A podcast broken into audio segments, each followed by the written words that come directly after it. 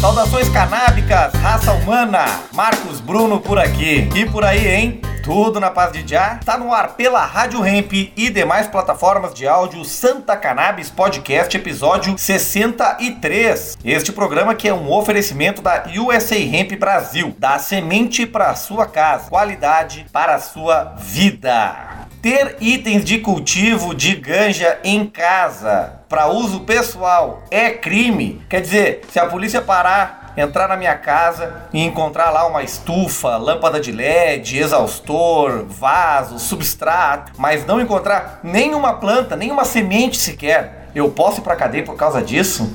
Olha, segundo o nosso entrevistado, advogado criminalista, pode sim. E a decisão aí que do STJ, publicada dias atrás e que gerou bastante repercussão, não é garantia de nada, hein? Quer dizer, itens de cultivo é um assunto bem delicado e nós vamos abordar isso no programa de hoje. Igor Seco, é um tema muito importante, mas tu né, que já tem o teu habeas corpus, como algumas pessoas dizem aí, não precisa se preocupar porque agora tu é um privilegiado. É isso mesmo, Igor Seco? Tudo bem, meu camarada? Fala, meu povo da Santa Cannabis. Tudo bem, Marquinhos? Cara, é... Eu, eu entendo um pouco as pessoas que falam que eu sou privilegiado, mas eu também fico um pouco sentido porque, no geral, aqui, meu privilégio são 16 anos de escoliose, uma vida com síndrome de Marfan e dor crônica desde que eu me lembro, né? Então, não sei, não sei se é tão privilégio assim, mas até entendo. O lance é que ter objetos de cultivo dentro de casa é uma discussão que a gente tem é, que levar em consideração e depois da conversa que tivemos hoje com o nosso convidado, ficou claro que merece mais atenção do que a gente imaginava, Marquinhos. É, além disso, a gente separou um momento aqui para falar sobre conduta de usuário, sobre é, interpretação policial e esses assuntos que sempre estão em questão. Então, o episódio de hoje, cara, é além de tudo um grande serviço público aqui para os usuários, para os pacientes, para os jardineiros e todos que se interessam pela causa. Verdade. Fiquem com a gente até o final. Programa mais longo do que o normal, mas com muita informação de utilidade pública, certo? Esse programa é uma produção da RadioRamp.com em parceria com a Associação Brasileira de Cannabis Medicinal, a Santa Cannabis, uma ONG que atende pacientes em busca de tratamentos com cannabis, seja óleos artesanais, importados, via SUS, planos de saúde ou se você busca o direito de plantar em casa. Acesse santacannabis.com.br e associe-se. E se você é um apoiador da causa, ajude a Santa Cannabis a continuar um trabalho social atendendo atendendo dezenas de famílias de forma gratuita. Seja um apoiador anjo. Você ajuda quem mais precisa e ganha 24 recompensas cannabis. O Santa Cannabis Podcast também tem o patrocínio da empresa de CBD, a USA Hemp Brasil, uma marca de canabidiol produzido com cânhamo orgânico em uma fazenda sustentável lá no Oregon, nos Estados Unidos. A cannabis sem THC é cultivada livre de agrotóxicos e com a pura água da montanha. A empresa tem um dos melhores custos-benefícios do Brasil e você pode conhecer o trabalho deles através do site usahempbrasil.com.br. Entre lá e faça um orçamento sem compromisso. Valeu!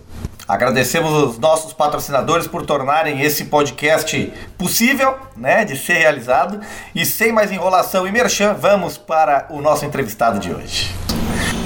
Nós vamos conversar agora com o advogado criminalista e antiproibicionista André Feiges. Ele é um dos fundadores da Rede Reforma, que é um coletivo de juristas envolvidos aí na maioria das decisões favoráveis envolvendo o cultivo legal de cannabis no Brasil. Ele também é co-criador do Direito e Outras Drogas. O André foi um dos advogados que trabalhou nesse caso, que teve grande repercussão na comunidade canábica, que foi essa decisão aí do STJ, que entendeu que possuir apenas itens de cultivo para fins pessoais não justifica uma ação penal com base na lei de drogas. O caso era de um homem flagrado com 5,8 gramas de rachixe e 8 plantas de maconha, e ele responderá agora apenas por posse da droga e não pela obtenção desses itens de cultivo. E nós vamos entender um pouquinho mais sobre o que isso significa na prática. Doutor André Feige, saudações canábicas. Muito obrigado por aceitar nosso convite. Salve, salve, moçada. Imagina, sempre uma honra estar aqui colaborando com a causa. Legal, a honra é nossa também de tê-lo aqui como um serviço de utilidade pública. Mas antes da gente começar o nosso papo aí, nosso assunto propriamente dito, explica para nós quem é o Dr. Feiges, o que é a Rede Reforma. Tem, tem, muita gente que ainda não conhece a importância aí da Rede Reforma na, na, na nossa história, né? Qual a tua luta aí dentro do antiproibicionismo? Meus caros, eu sempre tive uma postura favorável à legalização das drogas, obviamente por um interesse pessoal. Acho que, como grande parte das pessoas, a gente entra em contato com as drogas, especialmente na adolescência. E mas só fui me tornar mesmo militante quando já estava estudando direito e me deparei com uma manchete de jornal proibindo a marcha da maconha de Curitiba, que é a cidade de onde eu sou e onde eu moro. E aquilo me comoveu, fiquei indignado, né? Como é possível que as pessoas vão pautar a necessidade de mudar uma lei injusta se não puderem nem mesmo se manifestar? E daí, naquele ano, eu me articulei com alguns professores, pedi auxílio, montei ali uma, uma lista de professores mais progressistas, né, que estariam dispostos a, a cobrir essa ação em delegacia, caso fosse necessário, né, caso os manifestantes forem presos, fossem presos, e, e a partir dali mantive um contato com a organização da marcha. No ano seguinte, acabei passando a integrar a organização da marcha e propriamente a militar na causa, né. É, de lá para cá, vim aprofundando meus estudos sobre drogas, né, essa relação entre direito e drogas, verdade, e obviamente ampliei minha concepção né, de legalização para muito além da maconha, né, nessa concepção propriamente antiproibicionista, que entende que todas as substâncias devem ser regulamentadas para garantir maior segurança para a população que faz uso dessas drogas e informação para a população em geral. E desde então tenho participado de diversos projetos. Lá em 2016 participei do encontro nacional de coletivos e ativistas antiproibicionistas, onde estreitei os laços ali com, com Emílio Figueiredo, do Rio de Janeiro, e dali já tinha uma sementinha, já tinha um esboço do que viria a ser a Rede Reforma, e a gente foi tocando esse projeto e fundou a rede, é, que, que é basicamente uma organização de, de pessoas que estudam direito voltados para essa questão das drogas, né? É, não são só advogados, né? Tem, tem, outros profissionais também, mas todos formados em direito. E, e, atuamos não só na via processual, mas também no advocacy, né? No, no corpo a corpo. Então, é, é uma rede bastante ampla, com, com, com laços muito, muito abertos para atuar nas questões. É, enfim, acho que esse é um, um bom resumo, né? Da, do início de tudo. E a Marcha da Maconha, né? Acho que a Marcha da Maconha é que a gente nunca pode esquecer, né? A Marcha da Maconha é o pilar de onde as pessoas começam a se unir por essa causa e, sobretudo, quem fez a grande conquista que, no sentido da liberdade de expressão, né? Se hoje a gente pode, eu sempre gosto de ressaltar isso em espaços que a gente debate drogas, de que se a gente tem tranquilidade para estar tá discutindo drogas sem estar tá com medo da polícia bater na nossa porta e nos algemar e prender por apologia ao crime ou por instigação, indução e auxílio ao uso de drogas. Isso se deve à conquista da Marcha da Maconha, que precisou uhum é, sofrer no corpo, né? A gente não pode esquecer disso. A Marcha da Maconha teve que sofrer no corpo bomba, tiro de borracha, prisões por diversos anos, até que o Supremo Tribunal Federal julgasse a causa da liberdade de expressão para falar sobre drogas. Então, acho que são, são esses os, os principais pontos aí de destaque.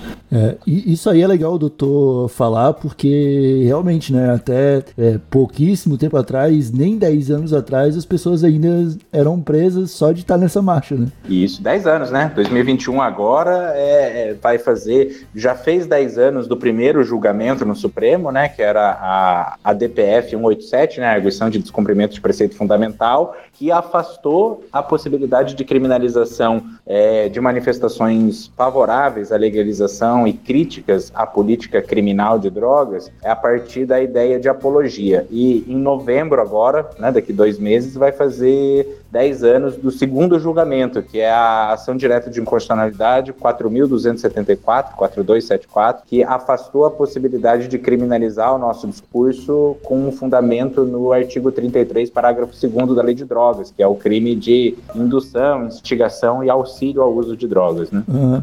Eu tenho uma, uma, uma, uma dúvida que é mais para a gente prestar um papel aqui para a população. Eu quero saber é, se a rede reforma está presente em todos os estados, né? Não, Ou se eu, de algum, do Brasil inteiro, eu posso conseguir ajuda da, da rede? Olha, a gente pode dizer assim, a rede tem uma amplitude de cobertura praticamente nacional, no sentido de que é, nós não precisamos estar presentes no local para conseguir dar esse auxílio, né? Hum. Onde a gente não consegue atuar diretamente, que não seja por via de processo eletrônico, né, outros meios digitais, é, exatamente por sermos uma rede de militantes, e termos esse reconhecimento, a gente é muito bem articulado com outros colegas que estão, né, hum. em diversos estados do Brasil. Então, atualmente nós somos por volta de 25, 26 é, membros e estamos em nove ou dez estados. Não precisam me desculpar aqui essa falha de, de, saber apontar com precisão. Mas, mas não, não estamos em todos, não. Gostaríamos. É, entendi. Vão, vão, vão chegar lá. Chegarão lá. Com, com certeza, com certeza. É que a, a rede é uma a rede é uma construção de um, de um certo vínculo prévio, né? A gente estabelece vínculos e essa dedicação para a causa, então é, a gente não tem um procedimento formal de ingresso na rede, né? Uhum. Vai acontecendo pela afinidade que a gente vai desenvolvendo ao longo desses trabalhos. Então, provavelmente, muitos desses colegas que, que a gente já teve parcerias mais pontuais, no futuro vão acabar ampliando essa rede conosco. Doutor, a rede Reforma foi a, a, o coletivo, né, os advogados que fazem parte da rede, foram quem descobriram o caminho das pedras aí para conseguir, para que pacientes consigam, né, legalizar os seus, seus cultivos aí com, com fins terapêuticos. Conta um pouco aí para os nossos ouvintes que, que caminho das pedras foi esse doutor? Olha, eu vou dizer que o caminho das pedras a gente ainda não descobriu, mas o caminho das flores. o caminho das flores está mais fácil. É, não que a gente não queira, tá? Como a, vou como trocar a, pretensão... a expressão daqui por, daqui por diante. Eu vou falar Ótimo. vocês que descobriram o caminho das flores.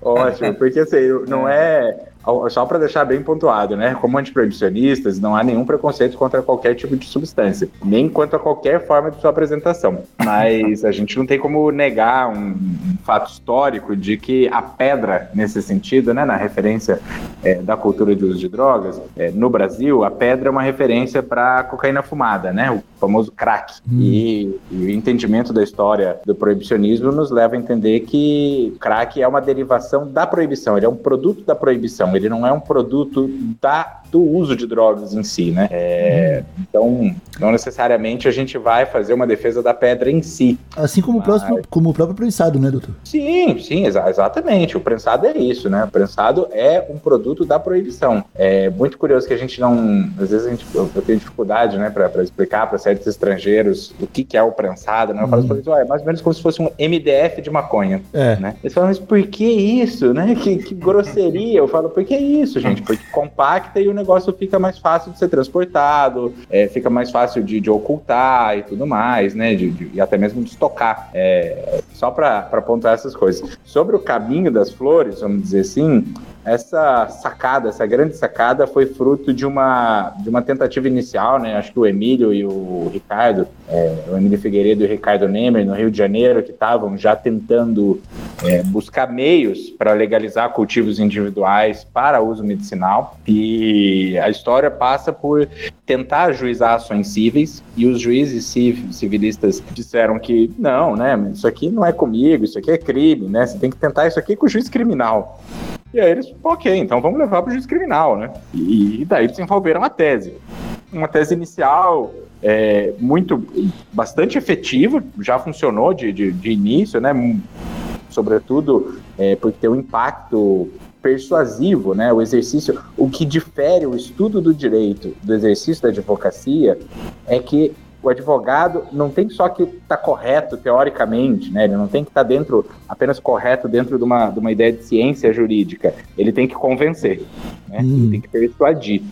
Então, é, esse caminho foi muito interessante porque levar para um juiz civil surgiam mil e uma dúvidas. Mas quando se levou a questão para um juiz criminal, o juiz criminal olhou para as situações e falou: não, peraí, não é porque as pessoas estão se tratando com cannabis, né, com maconha, que eu estou botando gente que, que, que, planta e que usa maconha na cadeia.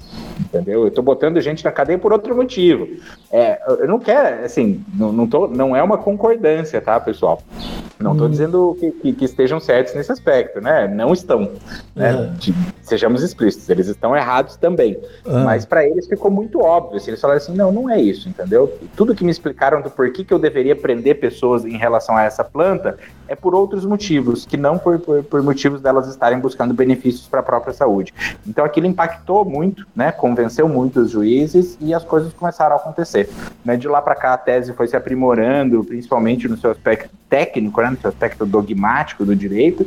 Então hoje a gente consegue, acho que o tribunal que está mais consolidado isso é o Tribunal Regional Federal da Terceira Região, que abrange São Paulo e Mato Grosso do Sul, em que está pacificada a ideia de que cultivar maconha para fins medicinais é um fato atípico, o que significa que ele não é crime e não é uma questão que depende de da pessoa é, é, demonstrar que não tem condições de adquirir o produto, que não tem recursos, é, que não encontrou outro meio, né? É uma questão de que eles declaram objetivamente e a partir dessa desse aprofundamento que a rede reforma foi desenvolvendo, é, de que aquele fato em si não é abrangido pela lei de drogas. Acho que é o tribunal que está mais mais firme isso, né? E nos outros tribunais todos a coisa continua é, em, em, grande disputa, né?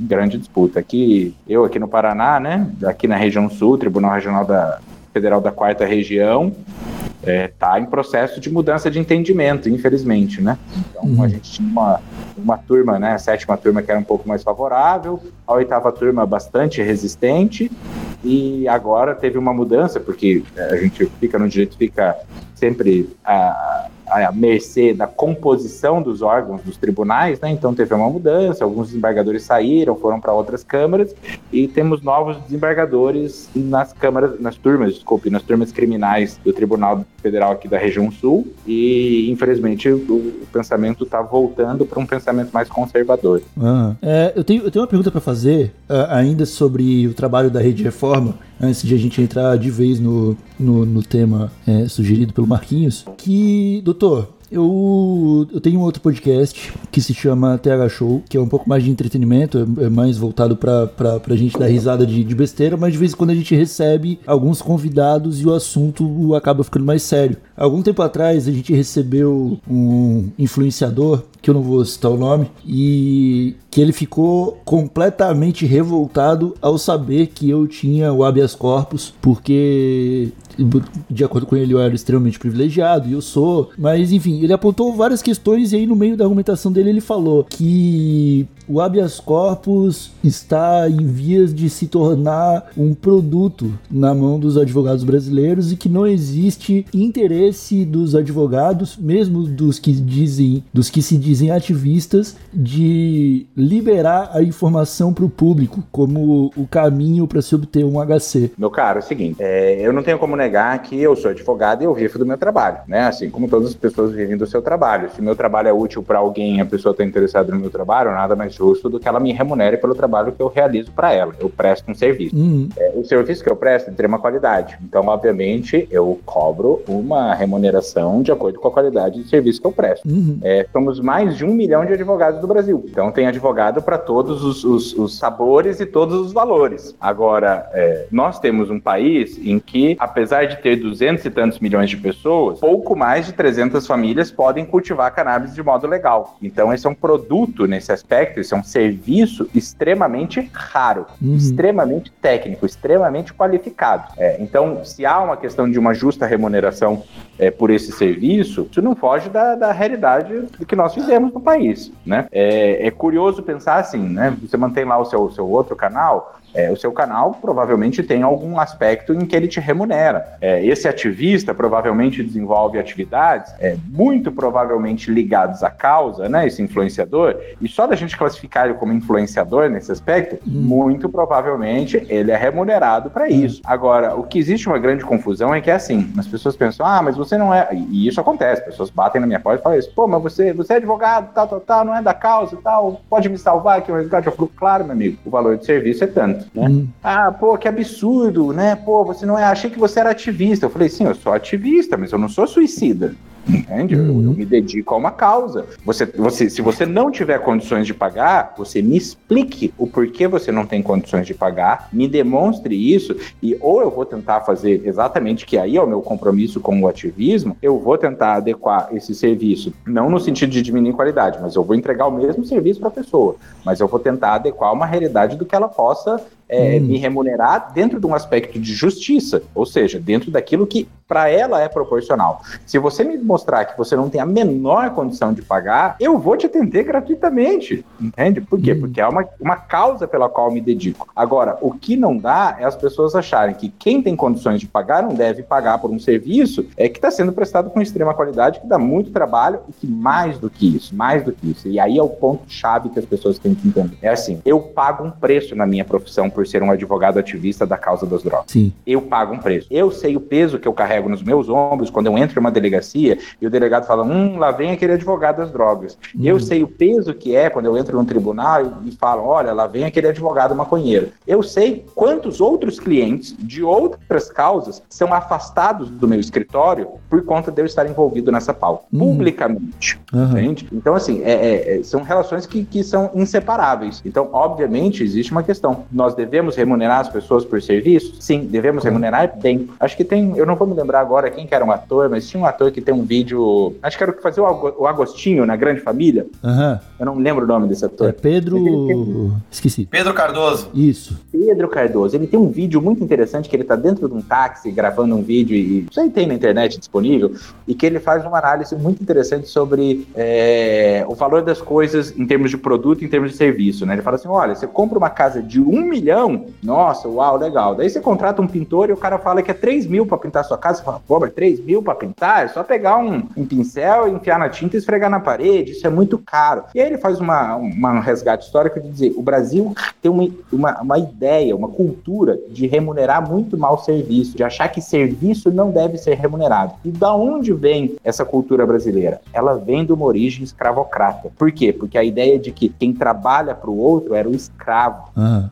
Era aquela pessoa que foi violentada e que não era sequer considerada uma pessoa. Então, esse tipo de trabalho é um trabalho que não tem valor na cultura brasileira. Já hum. o produto, a coisa, a coisa tem muito valor. Sim. Entende? E aí o curioso é pensar, se, se, se esse influenciador foi exatamente o que eu estou pensando, até ele já me deu uma cutucada uma vez, levou uma resposta que nunca mais me cutucou, né?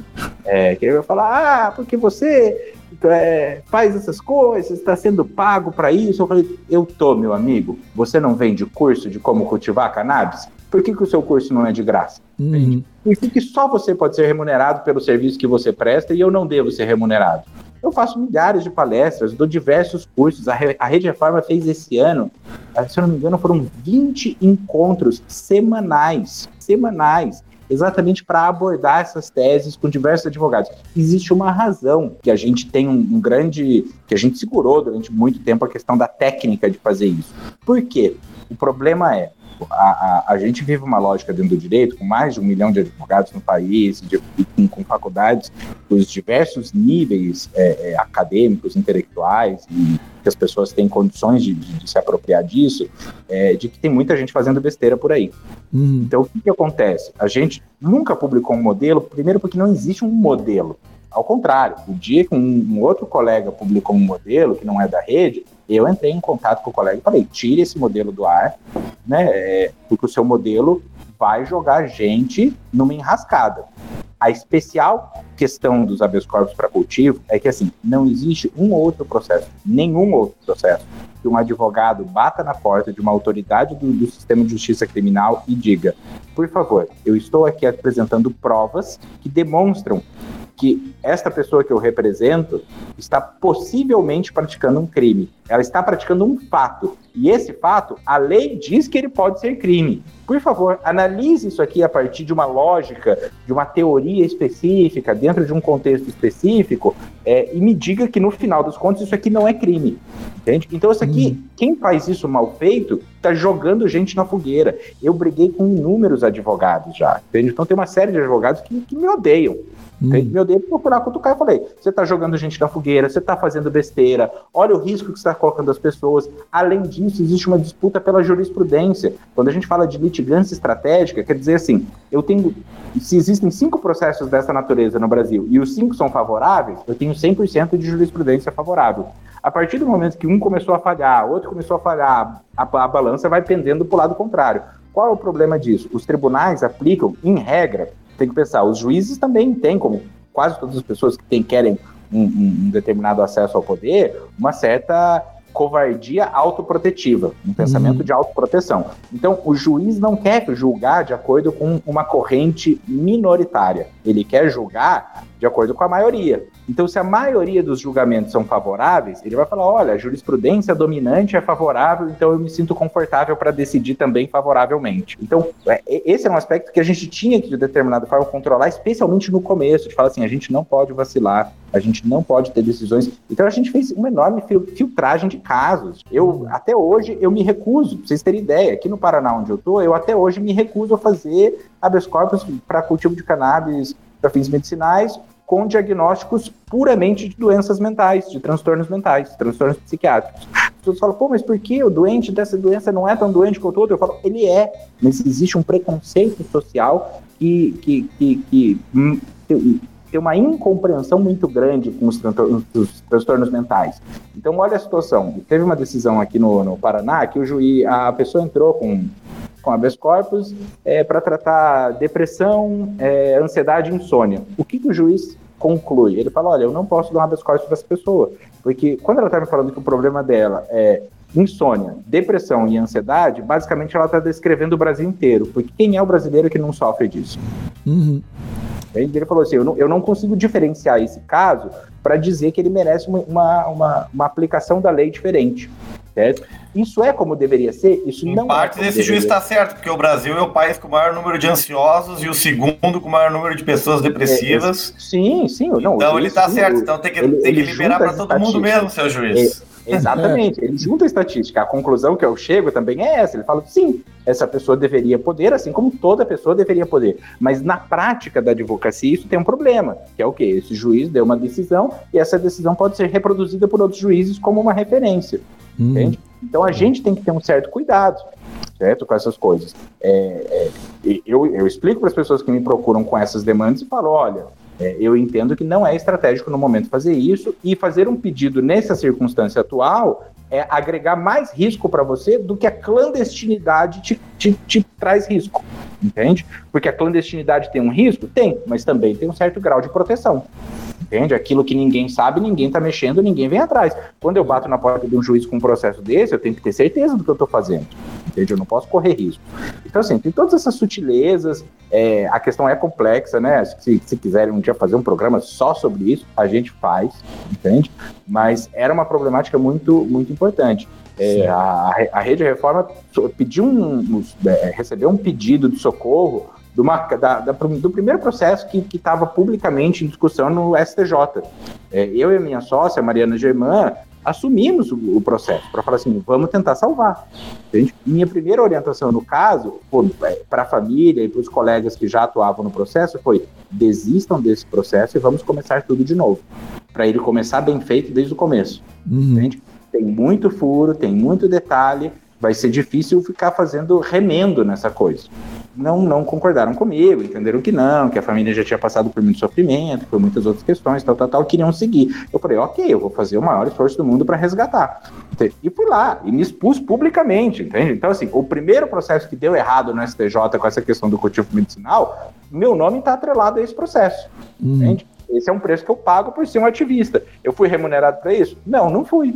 Entende? Esse processo que está provocando esse convite para vir aqui hoje a gente discutir, a gente conversar sobre, é, é uma situação que o cliente me remunerou, obviamente, para atuar em primeiro grau, para atuar em segundo grau, mas chegou um momento que ele falou, doutor, não tem mais condições, entendeu? Eu falei, a gente tem que levar para Brasília, a gente tem que levar para cima, é lá em cima que a gente tem mais chance de ganhar, vamos levar. Doutor, eu não tenho mais condições. Eu falei, tudo bem, eu vou fazer do mesmo jeito, eu vou fazer do mesmo jeito, porque eu quero, porque eu quero essa decisão, eu quero brigar por isso. E eu e Mariana fizemos, é, levamos esse debate para o STJ.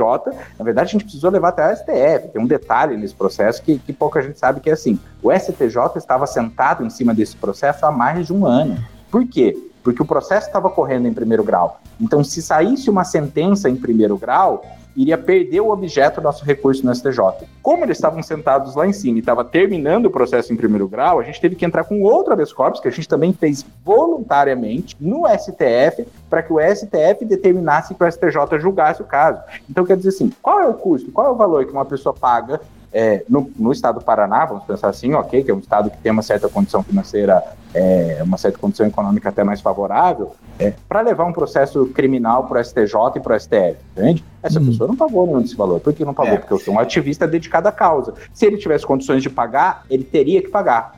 Nada mais justo. Se ele não uhum. tivesse, meu amigo, como não teve, a gente tocou para frente do mesmo jeito. Então, assim, eu sei que, desculpa, né? Quem? Da, Dá até é, um doutor, veneno, né, na gente. Doutor, não, é assim, ó. Explicou perfeitamente a minha dúvida e era isso que eu queria ouvir.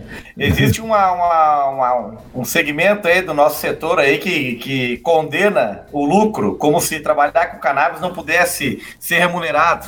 Todos que, todos que fazem essa crítica são remunerados de alguma forma. É, não, médicos, médicos é, que, que, são os que mais ganham nessa, nessa, nessa história. É, toda. não, é, tem, tem uma conhecida médica aí que adora é. meter o pau no advogado, entendeu? Então, adora, adora, especialmente na gente da rede reforma. É curioso, porque até onde eu saiba também está sendo remunerado para cada passo que é, essa pessoa dá está sendo remunerada. Então, eu assim, prefiro é, nem entrar nessa, nessa seara, porque. Não, ideologicamente, ideologicamente, eu vou dizer para vocês, eu entendo como um mundo ideal um mundo anarco-comunista. Né? eu sou essa pessoa, eu tenho essa concepção de mundo. Mas enquanto o mundo continuar me mandando boletos, eu preciso dar um jeito de pagar os meus boletos, meu amigo. É isso. É.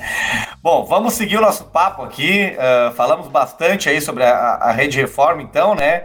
Uh, mas agora sobre o nosso tema. Uh, definido aqui do podcast, que é sobre essa ação do, do, do STJ, né, do Superior Tribunal de Justiça, que Uh, teve o entendimento de que ter apenas itens de cultivo para uso pessoal não justificaria uma ação penal na lei de drogas. Né? Esse caso aí de um homem com menos de 6 gramas de rachixe e 8 plantas, que agora só vai responder por posse da droga e não por obtenção dos itens. Eu fiquei impressionado, eu não sabia, então quer dizer que a justiça até hoje entendia que ter uma estufa, lâmpada, exaustor, vaso né? E substrato é um crime, então? Era um crime, doutor? Explica pra gente. Vamos lá, vou, vou, fazer por duas abordagens, tá? Uma abordagem histórica e uma abordagem técnico-jurídica, tá? Na abordagem histórica, para quem é da cultura canábica ou da cultura de drogas em geral, vou explicar isso vou entender bem. É, veja, ter um deschavador, ter um triturador de maconha para preparar ali, ter uma seda, não é crime, mas as pessoas estão acostumadas com a ideia de que eventualmente isso vai ser apreendido junto numa situação de, de, de porte para uso. Muitas vezes,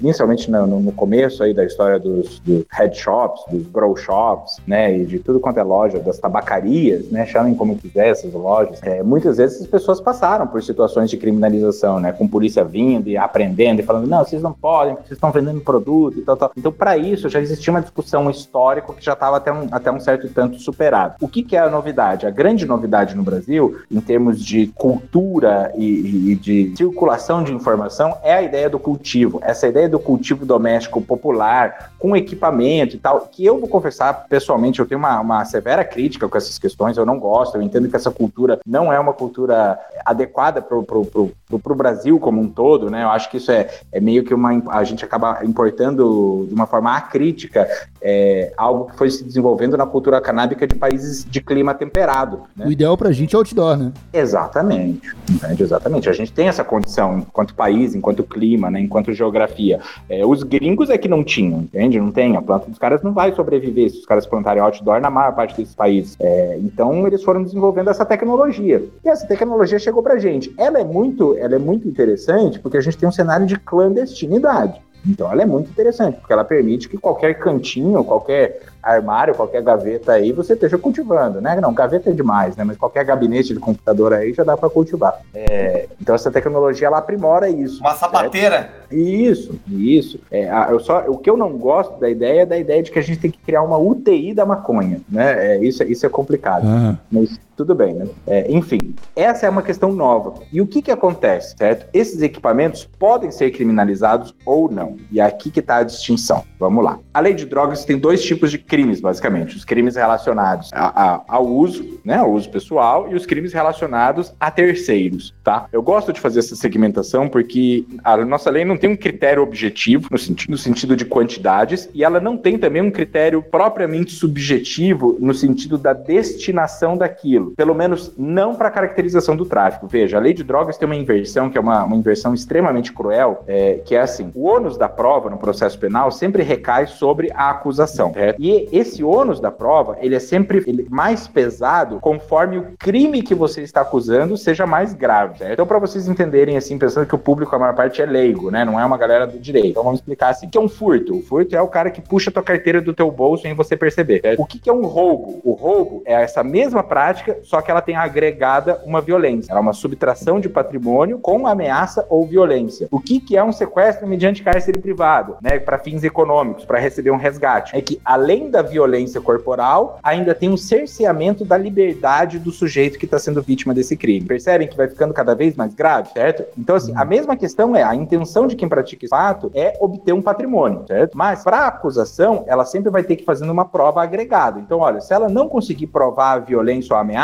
então é um furto sim. Se ela não se ela consegue provar a ameaça, mas ela não consegue provar que houve cerceamento da liberdade daquela pessoa, então é um roubo. Se ela conseguir provar tudo aquilo, daí é um cárcere, um sequestro mediante cárcere privado. Tá? É, na lei de drogas não funciona assim. Nossa lei de drogas tem uma inversão que é muito sutil extremamente injusta, que é assim. O que é tráfico? Tráfico é possuir drogas ou qualquer conduta relacionada a drogas. Né? E o que, que a lei define como uso? Basicamente são cinco dessas condutas, terem depósito, possuir, trazer consigo, tal, tal, tal, agregado de um elemento que é para uso pessoal, certo? Para o seu uso pessoal. E o que, que acaba acontecendo? Como o elemento agregado foi no uso pessoal e não no tráfico, certo? O que acaba exigindo na prática é que a defesa tem que demonstrar que aquela conduta é exclusivamente para uso pessoal. Se não houver essa demonstração por parte da defesa, a maior parte dos delegados, dos promotores e dos juízes vão interpretar esse fato como tráfico. Por quê? Porque o tráfico não precisa ser demonstrado intenção de comércio. Não precisa, não tem uma questão.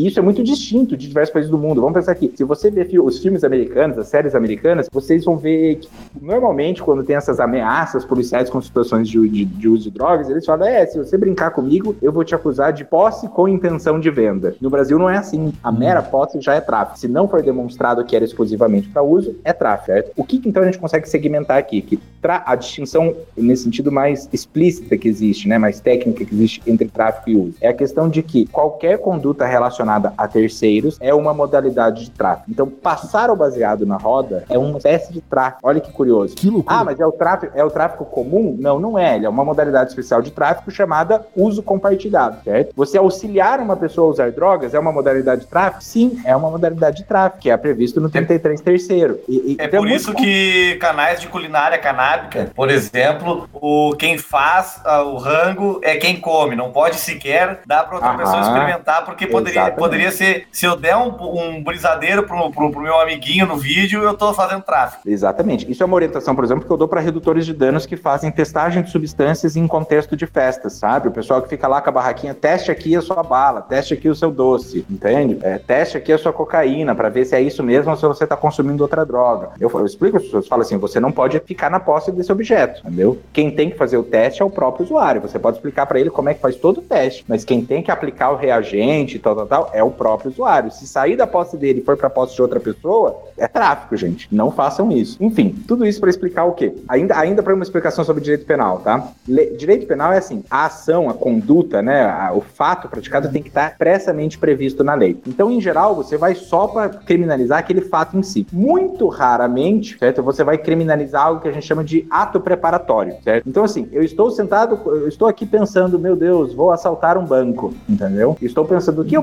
precisaria para assaltar um banco. Estou escrevendo num papel, precisaria disso, disso, daquilo. A polícia chegou e me viu nessa situação. Eu estou praticando um crime? Não, eu não estou praticando um crime. Porque me preparar para assaltar um banco não é crime, certo? É crime assaltar o banco, tá? O, o, o que se me flagra nessa situação me preparando para aquilo, isso vai, vai caracterizar o que a gente chama de ato preparatório impunível, porque ele não está descrito na lei como um crime. Na lei de drogas foi criado um crime especificamente para um ato preparatório, que é o, do, o crime do artigo 34. Então o que que diz? Se uma pessoa é flagrada com a posse de drogas, né, não precisa ter essa necessária destinação para terceiros, mas não é uma óbvia, exclusiva destinação para uso pessoal, aquilo é tráfico. Mas muitas vezes a polícia chegava num local e existia um laboratório de refino, um, um, uma casa para indolação, né, para o empacotamento da droga, certo? Para distribuir. Uhum. E essa conduta em si, se não tivesse na presença da droga, não era criminalizada. O que, que o legislador em 2006 fez? Nem em 2006,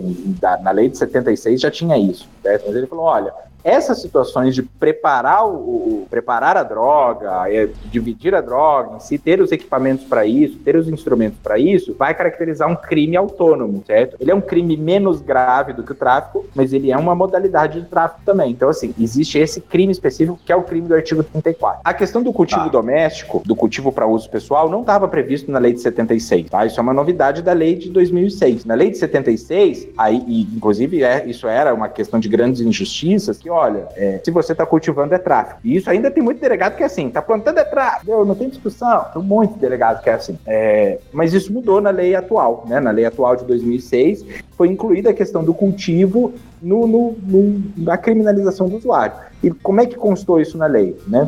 É, constou que aquele que prepara pequeno, né, é, para a preparação, aquele que cultiva plantas para a preparação de pequena quantidade de droga. E aí, o que, que foi a discussão nossa lá? A nossa discussão foi: veja, o sujeito foi, foi preso, na verdade, em flagrante por tráfico, porque era uma situação que a polícia interpretou que era tráfico. É, inicialmente, né? A polícia militar. Fizemos a defesa em, em, durante a fase policial, durante a fase de investigação, e o delegado ficou completamente esclarecido e apresentou um relatório final dizendo: olha, inicialmente chegou aqui na delegacia como tráfico, mas depois da investigação concluída aqui, com base em todos os argumentos da defesa, eu estou concluindo que isso aqui não é tráfico, isso aqui é um cultivo para uso pessoal. E mandou para o Ministério Público. O Ministério Público pegou o quê? E aí é claro que a gente não tem como entrar na cabeça do promotor de justiça para saber o que, que ele pensou, exatamente, mas a gente deduz, ele fala, não, mas daí vai ficar muito barato, né? Aí é, pô, o cara tem lá um equipamento, tem um negócio, vai, vai, vai, vai acusar o cara de um 28, o cara vai, vai tomar uma advertência e vai embora para casa. Vamos tentar complicar a vida desse sujeito. E ele fez um argumento de dizer que não, mas a posse desses objetos é o crime que está descrito no artigo 34. E aí, a gente peticionou, obviamente, falando: não, isso aqui é um absurdo, não pode. O juiz não aceitou. Levamos para o Tribunal de Justiça com os meus argumentos. O Tribunal de Justiça não aceitou e daí criou um novo argumento dizendo: não, mas pode ser que o promotor prove que era para tráfico. E daí vai ocorrer esse crime. E a gente falou: não, não é isso, né? Não é porque, primeiro, a acusação está delimitada.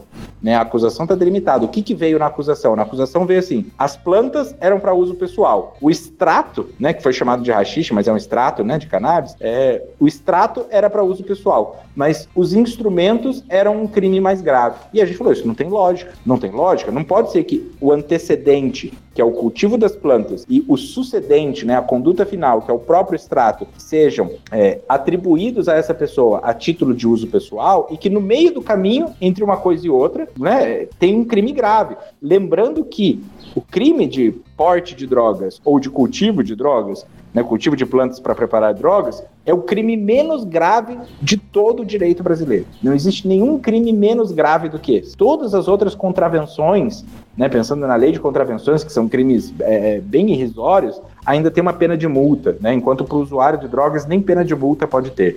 Então, assim, a gente tá falando, não é possível que entre duas condutas, que são as condutas menos graves, em toda a criminalização que existe no Brasil, existe uma conduta intermediária que seja extremamente grave com uma pena de 3 a 10 anos de prisão, né? Isso aqui é uma forçação de barra absurda, claro que eu tô falando aqui em termos leigos, né? O que a gente estava dizendo assim, isso aqui é um fato atípico, né? Esse fato aqui, ele é plenamente atípico, porque a lei não diz que ter posse de instrumentos para, para preparar drogas para uso pessoal é crime. Mas, se vocês não entenderem dessa forma, tem uma outra interpretação possível, que é assim: como a lei diz é, cultivar plantas para a preparação de drogas, é, de pequena quantidade de drogas, nesse verbo, nessa expressão para a preparação, tem que estar incluído os materiais necessários para desenvolver essa ação. E foi esse argumento final que o Tribunal, o Superior Tribunal de Justiça acolheu. Ele disse, realmente, se está dizendo que a pessoa planta drogas para, é, é, cultiva plantas para preparar drogas para uso pessoal, é, pratica um crime de menor importância, é, os instrumentos necessários para isso não podem ser um crime mais grave. Então, essa uhum. foi a conclusão. Né? É, tecnicamente uhum. falando,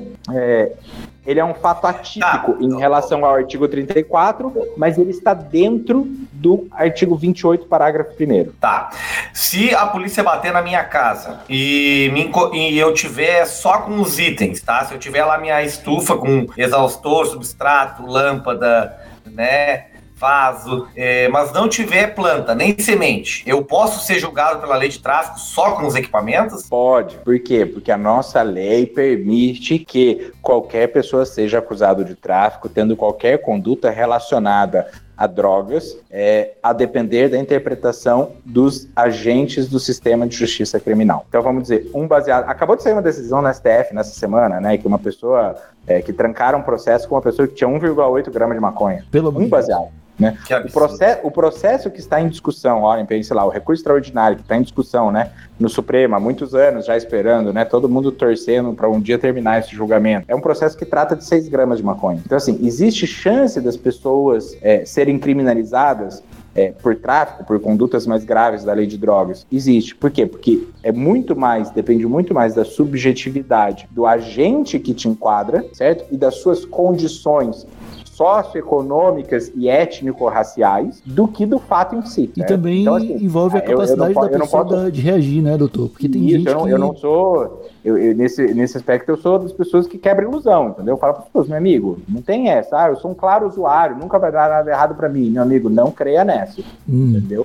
Não crê nessa. Você pode ser o policial mais gente boa do mundo, você não sabe o que aconteceu na vida dele ontem, entendeu? É hum. isso, o filho chegou chapado em casa, comeu toda a lasanha que o cara queria comer, o cara tá indignado, entendeu? Com os maconheiros no dia seguinte. Depois ele fala, puta, maconheiro maldito, meu filho comeu tudo minha lasanha porque chegou chapado em casa, eu vou foder esses caras hoje, entendeu? É isso, você não sabe. Hum. Então a gente tá muito, a gente tá muito atrelado a uma subjetividade, a uma arbitrariedade desses agentes, tá? Então, assim, se é, você aquela, tivesse... é o velho meme, né, do, do, do, cara, do Peter Griffin lá do Family Guy, com a, passando Sim, com, a, blitz e aquela paleta de cores, né? Exatamente. exatamente. As cores então, clarinhas é usuário, as cores escurinhas é traficante. E isso, a gente precisa ter, ter, ter essa condição, sabe? É, essa, essa percepção muito nítida, tá? Então, assim, em princípio, você está praticando um crime de ter só a posse desses objetos. Se, essa, se a posse desses objetos for destinada ao seu, à preparação para o seu uso pessoal, ao cultivo ou à preparação para o seu uso pessoal, não, isso é um fato atípico, certo? Sem a posse da substância em si, da planta em si, isso é um fato absolutamente atípico.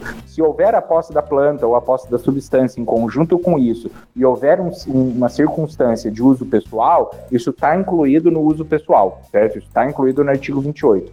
Se isso for entendido como uma conduta destinada para terceiros, para, para, para produzir drogas para ser distribuídas para terceiros, isso pode ser acusado do crime do artigo 34 ainda. É, então, assim, a gente é bem enfático com essas coisas, tá? É, as pessoas precisam sempre é, ter muito cuidado, pensar que todo cuidado é pouco. É, doutor, também faz muita diferença a forma como a pessoa recebe o policial, né? É, isso não é querer jogar a culpa para a vítima dessa história, mas eu queria saber se facilita a vida de um possível usuário se ele assumir o código 28 desde o começo, desde o primeiro momento. Olha, eu vou te dizer assim, né? Duas orientações que eu dou em geral, né? De uma forma geral para as pessoas nessas situações, tá? E que eu dou essas orientações publicamente, né? É sempre melhor ter um kit usuário pronto. O que, que eu explico para as pessoas que é um kit usuário? Veja, a gente, a gente essa lógica como uma lógica defensiva de redução de riscos e danos, tá? A partir do que, da experiência que a gente tem com trabalhar na defesa contra o sistema de justiça criminal. Você tem vários tipos de droga ou o mesmo tipo de droga espalhado em vários lugares da casa. Isso pode ser utilizado para dizer que você estava tentando ocultar e estava se preparando para que, mesmo diante de uma abordagem policial, sempre restasse um pouco de droga no local. Então eu oriento as pessoas e falo assim: é melhor você deixar tudo junto. Ah, tudo junto com o quê? Junto com todos os instrumentos de uso. Então, junto com Você usa seda, vai deixar com a seda. Você usa cachimbo, vai deixar cachimbo. Vai, você fuma, tem que deixar um isqueiro perto, tem que deixar um cinzeiro perto, tal, tal, tal. Pô, mas daí eu vou dar de presente pros caras tudo. Eu falo, sim, entende? Porque esse, esse kit brilha o olho do policial. Entendeu? Ele fala, porra, olha aqui o cara, mó folgado, mó absurdo, tem tudo junto aqui.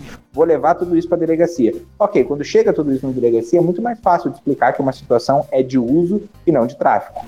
Uhum. Tá? Muito, Então, para olha. Perfeito, perfeito. muito. Isso é uma Ter um informação kit de usuário- utilidade pública muito importante. Ter Eu um kit nunca tinha parado pra pensar nisso. é, é, é, é melhor, entende? Diminui os riscos que envolvem as pessoas, tá? É, a questão do cultivo, certo? É, especificamente sobre isso. Você tem que ter uma noção do quanto que você produz, quanto que você consome, para saber justificar essas coisas, entende? Olha, é isso. Você, não adianta o sujeito chegar na delegacia lá, eu tenho 20 pé, meu pé produz, cada pé produz 100 gramas de flor, eu fumo um baseado por domingo. Entende? Tipo, o cara vai olhar e falar, porra, mas então como é que você justifica essa quantidade? Qual é o sentido que tem? Entendeu? A gente explica para as pessoas, pô, você mora numa casa, eu moro numa república, tem três pessoas, todo mundo fuma, entendeu? Chegou a polícia, tem só uma pessoa na casa, meu amigo, não vai falar que, os três, que, que é dos três, entendeu? Vai Uhum. falar que é aquele que tá com a batata quente segura a batata quente. É. Uhum. É, então, assim, são pequenas orientações é, que são essenciais nessa hora. Entende? Porque muda todo o jogo. A primeira é, é muito difícil, porque a gente fala assim, ah, ok, mas a interpretação da polícia não vincula, não vincula, mas tem uma lógica popular que fala sobre é, que não é que a primeira impressão que é a que fica, mas que você Aham. não vai ter uma segunda chance de causar uma boa primeira impressão. Exatamente. Você, É. você pode mudar tudo no meio do caminho, certo? Mas uma boa primeira impressão facilita muito, tá? Ó. Sobre lidar com os policiais, existe uma dificuldade que é assim. A gente orienta as pessoas numa lógica de proteção. Então, muitas vezes as pessoas falam assim: pô, o policial me ameaçou, me extorquiu, me bateu, me xingou, eu quero processar. Eu sempre falo, cara, meu, olha o risco que você corre em processar a polícia, olha que complicado que é, né? O cara sabe teu nome, sabe teu endereço, ele tem uma arma na mão, se ele te, né, vier com um kit flagrante, o cara te complica a vida pro resto da vida. né? Hum. Então tome cuidado com essa decisão. Essa decisão tem que ter muita coerência. Onde é que você mora? O cara vai invadir sua casa? É um lugar que ele vai meter o pé na porta e vai estar dentro da sua casa? Ou você mora numa cobertura de um prédio que vai ter um porteiro, vai ter um sistema de alarme, vai ter câmera, tal, tal, tal? Considere essas coisas para tomar essa decisão. Entende? Você Hum. mora num local que o teu vizinho vai se solidarizar com você e vai vir te defender? Ou o teu vizinho vai também ficar com medo de ser preso junto e não vai vir te defender? Ou ao Hum. contrário, teu vizinho vai bater palma quando a polícia vier torcer teu braço. Então tem que Hum. tomar cuidado com essas coisas. Isso, isso implica no quê? Na gente dizer para as pessoas, olha, às vezes sofrer uma violência é melhor do que sofrer uma condenação criminal, sofrer um processo criminal. Então, é, sabe, essas coisas têm que ser consideradas. Quanto à questão de tratar o policial, ah, ele pode entrar na minha casa? Não pode. Não pode. Entende? Não pode. Em princípio, não pode. A casa é asilo inviolável das pessoas conforme a Constituição. Qual é o problema? A Constituição não é um instrumento que ele usa para exercer o poder dele sobre o seu corpo. O Aham. instrumento que ele usa para exercer o poder sobre o seu corpo é a arma que ele carrega na cintura. Entende? É. Então, você não vai erguer uma Constituição como escudo para se proteger de uma arma. Entende? Hum. Ali na hora do fato. Não pelo menos ali na hora do fato. Então, essa coisa tem que ser, tem, tem que ser pensada dentro de, um- de uma questão estratégica, né? Qual que é a condição que você tem para resistir efetivamente a uma violência policial? Então, se o policial chegou, o melhor caminho é, de fato, tentar tratar com, com, com, com tranquilidade a situação, né? Fala assim, ó, você autoriza? Não, não autorizo, entendeu? Mas se você for entrar, meu amigo, aí você que decidiu entrar, entendeu? Não é do sujeito de você falar assim, se você entrar, eu vou qualquer coisa, sabe? Tipo, é isso. Ah, o sujeito entrou e te perguntou o que, que é, o que, que são aquelas drogas que você vai declarar, a única coisa. Até tem um, a gente fez uma publicação ali no Direito de Outras Drogas que, que, que, que merece divulgação, quer dizer assim, a única coisa que uma pessoa que faz uso de drogas deve declarar perante o sistema de justiça criminal, especialmente nesse momento, que é o momento do flagrante, a única coisa que ela deve declarar é: é meu, é para o consumo pessoal. Só falo qualquer outra coisa na Perfeito. presença do meu advogado. É, bom, doutor, foram aí já 50 minutos de conversa, tanta, tanto assunto aí que, que tava na nossa pauta aqui que não vai dar tempo, né? A gente queria falar um pouquinho mais sobre importação de sementes, sobre o, o recurso do, do STJ da descriminalização do porte, mas extrapolou o tempo aí do podcast, embora tenha sido ah, muito conteúdo de utilidade pública, então só nos resta estender o convite para uma outra oportunidade, né? Agradecer a tua presença aqui no podcast da Santa Cannabis e usar esse último espaço que nos minutos finais que a gente tem aqui, porque a gente sempre pede dicas para os nossos entrevistados sobre algum conteúdo que o usuário, o usuário não, o nosso ouvinte possa uh, aprofundar o conhecimento sobre o tema que a gente abordou aqui. Então, se o doutor tiver alguma dica de conteúdo para os nossos ouvintes é, se aprofundarem sobre o que a gente conversou aqui, fique à vontade. Olha, eu vou sugerir direto que venham acompanhar ali o, o blog, né, direito e outras drogas.com.br, o Instagram Direito e Outras Drogas, tá? Que é um projeto novo que a gente começou para eu e Mariana, exatamente para a gente conseguir difundir melhor essas informações. Só para eu não deixar de falar algo aqui, porque pensando que é Santa Cannabis e é uma questão de, de uso medicinal, e, e, pelo menos o centro, né, da, o epicentro da, da discussão, é importante dar uma orientação de cuidado para as pessoas, tá? A alegação sobre ser uso medicinal também deve ser estrategicamente pensada junto com a defesa, tá? Não explique que é para uso medicinal em qualquer situação. Se a situação não for favorável, é melhor falar que é simplesmente para uso do que é para uso medicinal, porque existe um crime ainda mais grave do que tráfico de drogas, que é a falsificação de medicamentos, e um dia a gente precisa daí marcar para discutir isso, galera. Tá hum, olha aí, pessoal.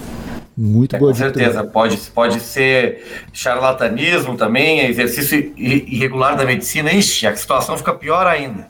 Super complicado. É, mas enfim, não quero assustar ninguém, mas é, é preparar as pessoas para encarar a realidade, né? É. Então a parte 2 com o doutor André Feijes vai ficar para uma outra oportunidade. Doutor Feijes, mais uma vez, brigadão aí por ter aceitado o nosso convite e ter dado essa aula para os nossos ouvintes. Imagina, pessoal. Tamo junto agora e sempre. Tá aí então o papo com o advogado criminalista André Feiges, antiproibicionista, fundador da Rede Reforma, co-criador aí do Direito e Outras Drogas, que foi inclusive a dica dele, e o advogado envolvido nesse caso do STJ sobre itens de cultivo para fins pessoais. Cultivo de ganja, é claro. Bom, espero que vocês tenham gostado. Foi realmente um trabalho de utilidade pública. Eu, por exemplo, jamais, na minha ignorância, que eu tenho ancestral ignorância, jamais imaginei que seria bom ter um kit chave, né? A gente chamava lá na minha cidade, Gravataí, minha cidade natal, de kit atola ou kit chave, que era o kit com uh, de chavador, seda, piteira e escambau. Tu tens o teu kit chave aí, Igor? Cara, eu tenho, eu tenho. Pra mim é só kit. Eu já eu acho que eu sou um pouco mais íntimo do meu kit. É só kit. É, não, é porque aqui no Rio Grande do Sul, kit agora é, uma, é a bebida, né? Vodka com energético se chama ah, kit. Aí o pessoal tem que diferenciar. Esse é legal, né? O, o nosso que a gente tá falando é o chave. e qual que é a tua dica, Marquinhos? Cara, minha dica é a seguinte, ó. Décima edição já. Nossa, muito orgulho, cara. Décima edição do curso de cultivo e extração Santa Cannabis no Quintal. Mais de 300 pessoas já passaram, né, pelo curso. São, são de 30 a 40 vagas. Então, por baixo aí, 300 alunos. Alguns deles aí, a gente já mapeou pelo menos 10 deles já conseguiram o habeas corpus pro cultivo. O Igor é um deles. O curso, é, ele vai do dia, deixa eu dizer aqui rapidinho, 25, 26, 27 28 de outubro, das 19 às 22 horas. 14 horas de curso, 3 horas e meia por dia. E, mais importante, hein? Apoiador Anjo tem 30% de desconto. Então, se você uh, ainda não é nosso apoiador, você sabe quantas recompensas a gente traz, tem sorteio toda semana lá do, do dos nossos parceiros, ainda tem esse, esse descontão aí para fazer o curso. Quem quiser saber mais, vá lá né, na Santa Cannabis no Instagram, arroba Santa Cannabis Medicinal e venham para nossa turma. Tua dica, Igão. É, antes eu quero comentar aí, ó, Santa Cannabis também tá nesse dia 2 fazendo um mutirão aqui em Floripa, né? É, um mutirão de atendimento. Isso aí é muito interessante para o pessoal da região ficar ligado. E o cultivo e o custo de cultivo, pelo amor de Deus, nem preciso falar nada, né? É, a minha dica, a minha dica, Marquinhos, é a seguinte, cara. É, vejo que tem um pessoal interessado na Expo Cannabis, tá? O pessoal tem um pessoal querendo ir para Montevidéu aí. É, nós da Rádio Ramp estamos organizando uma viagem e vamos divulgar informações relevantes muito em breve. Então fique por dentro das redes sociais da Santa, do TH Show, da Rádio Ramp, que em breve a gente vai conversar direitinho sobre como as pessoas podem é, colar nessa trip que a gente vai desenrolar aí. Então fiquem atentos e comecem a guardar dinheiro. é isso aí. Vá juntando dinheiro, hein? Já separa o 13 terceiro, que nas próximas semanas aí vocês vão, vão saber das novidades que nós estamos planejando aí para vocês aqui na Rádio Ramp, que agora não vai mais ser só uma rádio, né? Vai ser muito mais. Mas já falei demais, já falei demais. Vamos encerrar o programa, né? Ó, quero lembrar que esse programa tem o patrocínio da USA Hemp Brasil, uma marca de canabidiol para canhão orgânico numa fazenda sustentável do Oregon, lá nos States. Uma cannabis sem THC, cultivada livre de agrotóxico, com a mais pura água da montanha. A empresa tem um dos melhores custos-benefícios do Brasil. Conheça o trabalho da USA Hemp e faça um orçamento sem compromisso em usahempbrasil.com.br. Siga lá, Rádio Hemp, no Instagram e no Twitter. No YouTube a gente está lá também. E sexta-feira que vem, às 4h20, em radiohemp.com. Falou! Falou!